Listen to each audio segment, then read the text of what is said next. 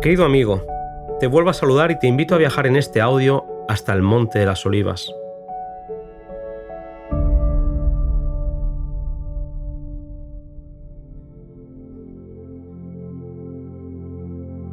Mientras salían con él del templo, los discípulos quisieron llamar la atención de Jesús a la fortaleza y la belleza del edificio.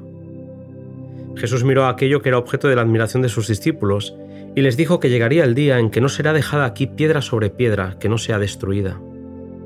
Habiendo cruzado el torrente de Cedrón cuando estaban en el monte de las olivas, Pedro, Juan y Santiago y Andrés le preguntaron, Dinos, ¿cuándo serán estas cosas y qué señal habrá de tu venida y del fin del mundo? En su respuesta, Jesús mezcló lo relacionado a la destrucción del templo con el gran día de su venida. Por misericordia hacia ellos, fusionó la descripción de las dos grandes crisis, dejando a los discípulos estudiar por sí mismos el significado. Este discurso entero no fue dado solamente para los discípulos, sino también para aquellos que iban a vivir en medio de las últimas escenas de la historia en esta tierra.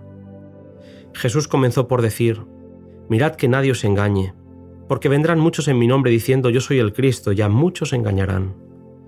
Las palabras de Cristo se cumplieron en torno a la destrucción de la ciudad, y hasta el tiempo del fin se levantarían hombres que engañarían a muchos. Jesús dijo que las guerras y los rumores de guerra serían una constante hasta el fin. Él lo identificó como principio de dolores, no como el fin en sí mismo.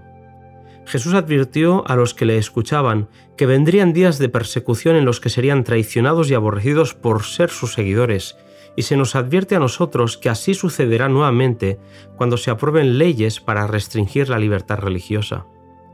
Siendo un tema tan triste, Cristo nos advirtió todo esto a fin de que no seamos sorprendidos por la conducta antinatural y cruel de los que rechazan la luz. Jesús continuó diciendo, Cuando viereis a Jerusalén cercada de ejércitos, sabed entonces que su destrucción ha llegado. Entonces los que estén en Judea huyan a los montes, y los que en medio de ella que se vayan, y los que estén en los campos que no entren en ella, porque estos son días de venganza, para que se cumplan todas las cosas que están escritas. Cuando llegó el momento de la destrucción de la ciudad, los cristianos obedecieron la amonestación y ni uno de ellos pereció. Además, dijo Jesús, orad para que vuestra huida no sea ni en invierno ni en sábado. El que hizo el sábado no lo abolió clavándolo en la cruz. El sábado no fue anulado por su muerte. Cuarenta años después de su crucifixión, había de ser considerado todavía sagrado. Durante 40 años, los discípulos debían orar para que su vida no fuese en sábado.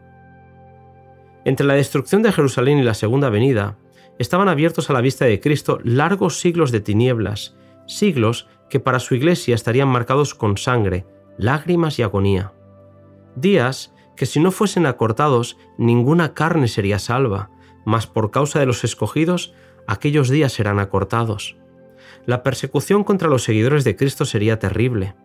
Millones de fieles morirían, y si Dios no hubiese extendido su mano para preservar a su pueblo, todos hubieran perecido. Se levantarían falsos cristos y falsos profetas que harían grandes señales.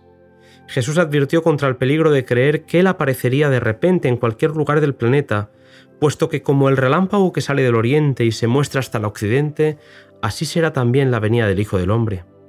Jesús nos hizo esta advertencia contra el espiritismo, que aunque pretende imitar la segunda venida, no podrá igualar el esplendor y la gloria del retorno de Jesús. Jesús dijo que después de la aflicción de aquellos días, con la que se refería a la persecución papal de la Edad Media, el sol se oscurecería y la luna no daría su luz. Luego, las estrellas caerían del cielo, y dijo, De la higuera aprended la parábola, cuando ya su rama se enternece y las hojas brotan, sabéis que el verano está cerca. Así también vosotros, cuando viereis todas estas cosas, sabed que está cercano, a las puertas. Estas señales han aparecido. Podemos saber con seguridad que la venida del Señor está cercana. Cristo va a venir en las nubes y con gran gloria. Le acompañarán una multitud de ángeles resplandecientes. Vendrá para resucitar a los muertos y para transformar a los santos vivos de gloria en gloria. Vendrá para honrar a los que le amaron y guardaron sus mandamientos para llevarlos consigo.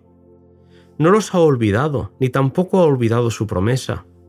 Aún un poco más y veremos al Rey en su hermosura. Un poco más y enjugará toda lágrima de nuestros ojos. Jesús mostró las señales, pero el día y la hora de su venida Cristo no los ha revelado. Explicó claramente a sus discípulos que él mismo no podía dar a conocer el día o la hora de su segunda aparición. Hay quienes aseveran conocer el día y la hora de la aparición de nuestro Señor. Son muy fervientes en trazar el mapa del futuro, pero el Señor los ha amonestado a que se aparten de este terreno. El tiempo exacto de la segunda venida del Hijo del Hombre es un misterio de Dios. Cristo continuó señalando la condición del mundo en ocasión de su venida. Como en los días de Noé, así será la venida del Hijo del Hombre. Los habitantes del mundo antediluviano se apartaron de Jehová y se negaron a hacer su santa voluntad. Siguieron sus propias imaginaciones profanas e ideas pervertidas y a causa de su perversidad fueron destruidos y hoy el mundo está siguiendo el mismo camino. Los transgresores de la ley de Dios están llenando la tierra de maldad. En este contexto, Jesús dijo que antes de su venida el Evangelio eterno ha de ser predicado a toda nación, tribu, lengua y pueblo. Cristo no afirma que todo el mundo se convertirá, sino que será predicado este Evangelio del reino en todo el mundo por testimonio a todos los gentiles, y entonces vendrá el fin. Mediante la proclamación del Evangelio al mundo, está a nuestro alcance apresurar la venida de nuestro Señor. No solo hemos de esperar la venida de Dios, sino apresurarla. Si la Iglesia de Cristo hubiese hecho su obra como el Señor le ordenaba, todo el mundo habría sido ya amonestado, y el Señor Jesús habría venido a nuestra tierra con poder y grande gloria. Después que hubo indicado las señales de su venida, Cristo dijo, Cuando viereis hacerse estas cosas, conoced que está cerca, a las puertas. Los que tuvieron fe en su mensaje para su tiempo y actuaron de acuerdo con él, en obediencia a sus mandamientos, escaparon a los juicios que cayeron sobre los desobedientes e incrédulos. También ahora hemos sido advertidos acerca de la segunda venida de Cristo y de la destrucción que ha de sobrecoger al mundo.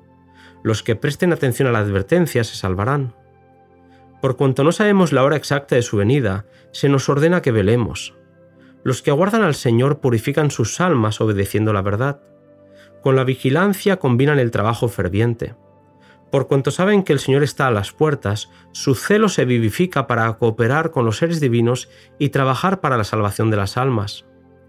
Por otro lado, está aquel que dice en su corazón, Mi Señor se tarda en venir, y comienza a herir a sus consiervos, y aun a comer y a beber con los borrachos. Entonces vendrá el Señor de aquel siervo en el día que él no espera. El mal siervo no dice en su corazón que Cristo no vendrá no se burla de la idea de su segunda venida, pero en su corazón y por sus acciones y palabras declara que la venida de su Señor tarda. Su influencia induce a los hombres a una demora presuntuosa y negligente, confirmándolos en su mundanalidad y estupor. Se nos advierte, vendrá el Señor de aquel siervo a la hora que no sabe y le cortará por medio y pondrá su parte con los hipócritas. El día de Dios vendrá como ladrón sobre todos los que moran en la faz de la tierra, que hacen de este mundo su hogar. Hoy, el mundo lleno de orgías, de placeres impíos, está dormido en la seguridad temporal y carnal. Los hombres están postergando la venida del Señor. Se burlan de las amonestaciones a la vez que se acerca la destrucción repentina. En el mundo, todo es agitación. Las señales de los tiempos son alarmantes. El Espíritu de Dios se está retirando de la tierra y una calamidad sigue a otra por tierra y mar. Hay tempestades, terremotos, incendios, inundaciones, homicidios de toda magnitud. No hay seguridad en nada que sea humano o terrenal. Rápidamente los hombres se están colocando bajo la bandera que han escogido. Inquietos, están aguardando y mirando los movimientos de sus líderes. La crisis se está acercando gradual y furtivamente a nosotros. El sol brilla en los cielos y recorre su órbita acostumbrada, y los cielos continúan declarando la gloria de Dios. Los hombres siguen comiendo y bebiendo, plantando y edificando, casándose y dándose en casamiento. Los negociantes siguen comprando y vendiendo. Los hombres siguen luchando unos con otros, contendiendo por el lugar más elevado. Prevalece en la más intensa excitación y sin embargo, el tiempo de gracia está llegando rápidamente a su fin y cada caso está por ser decidido para la eternidad. Satanás ve que su tiempo es corto, ha puesto todos sus agentes a trabajar a fin de que los hombres sean engañados, seducidos, ocupados y hechizados, hasta que haya terminado el tiempo de gracia y se haya cerrado para siempre la puerta de la misericordia. Maravilloso y esperanzador capítulo en el que Jesús nos abre una ventana preciosa al futuro. Nos encontramos, si quieres, en el siguiente cuyo título es Estos mis hermanos pequeñitos.